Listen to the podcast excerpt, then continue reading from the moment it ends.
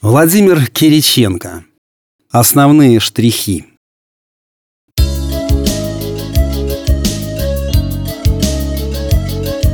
«Эх вы!» — урезонил дед Егор. Девушки смеялись. «Ха-ха!» — беззлобно передразнил старик. Потом и сам засмеялся, простодушно и почти беззвучно, что еще больше развеселило подруг. «И в кого ты такая получилась, а, Верка?» Вера, рослая крепкая внучка, взобравшись ногами на диван, рассматривала рисунки подруги, которая только и успевала объяснять, где кто изображен. «Да что ты все в дверях стоишь? Иди к нам!» Позвала, протягивая старику рисунок. «Посмотри!» На альбомном листе одними штрихами простого карандаша изображено было лицо деда Егора. Манере исполнения портретного рисунка не прослеживалась четкой завершенности внешних границ и контуров, зато подчеркивались особенности характера старика, немного выделенными вперед скулами, широко поставленными глазами, глубокими морщинами на лбу и узкими в улыбке губами. Рукой художника была отмечена седина в голове и прядь редких волос, упавших на лоб. «Так это же я!» — узнал себя дед. «Ну, прям как на карточке». Подошел к зеркалу, сверил рисунок с отображением. «А рисовал кто?» — спросил с сомнением. «Ну, дед, ты даешь, Наташка рисовала», — похвасталась Вера. Егор с недоверием посмотрел на редкую гостью.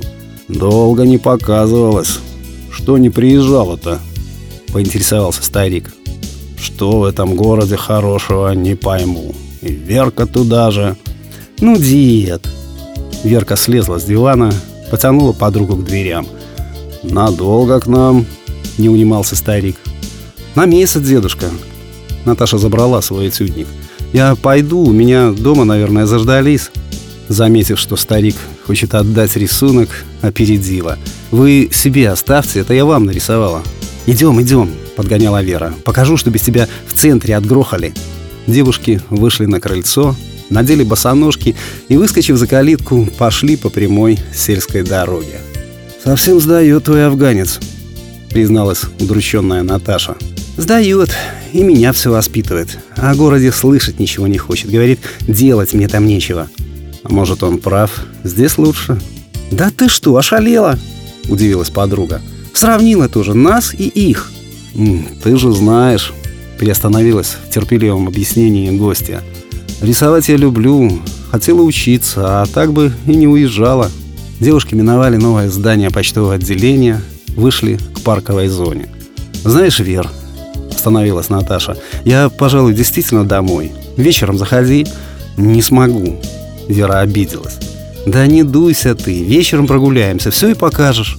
Наташа поправила на плече ремень этюдника и свернула с дороги. Пройти решила парком, где росли столетние деревья.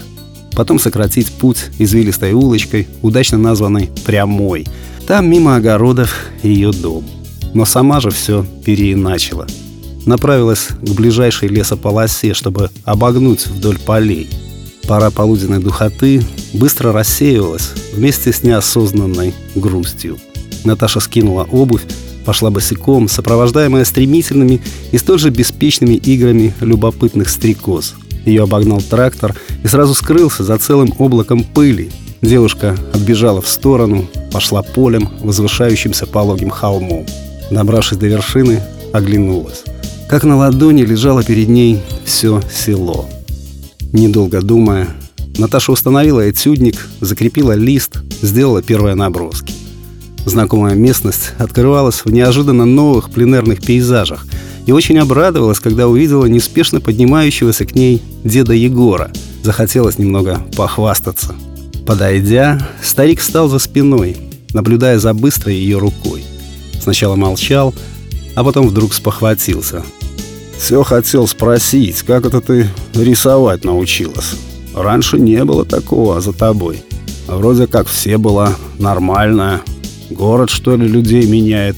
Я вот смотрю, забывать нас совсем стало. Уже знать не хочешь. Городская. Ничего не городская. Улыбнувшись, отозвалась Наташа. А рисую я давно, забыли вы. Старик хмыкнул. Нравилась ему эта девушка. Было в ней что-то простое, здешнее. Смотрел картинки, что Верке моей оставила. Опять начал дед. Красивые все, но странные. Штришки, линии одни, а в целом хорошо. Как это у тебя получается? Ты что, линии какие выделяешь? Ну, существуют такие. Ну, линии главное, на чем картинка держится. Наташа рисовала, часто поглядывая на село. А старик в конец запутался. Ну, черточки такие, не знаю, как их в городе называют. Без которых не рисунок получается, а так, мазня. Девушка повернулась к деду Егору.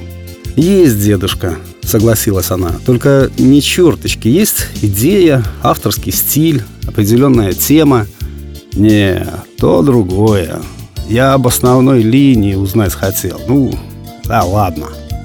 Старик еще раз сравнил рисунок с местностью и пошел к огородам.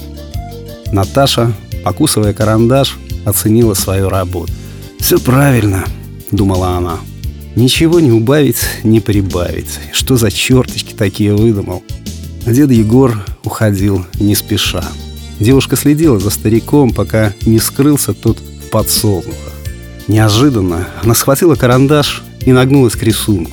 Там, где отобразило поле, уходящее соцветием трав к аккуратным домикам причудливой извилистой улицы, появилось буквально несколько линий, незамысловатых штрихов, изображающих фигуры старика и девушки с этюдником. Казалось, идут близкие люди, спокойно, не торопясь, возвращаются к себе домой, в родное село.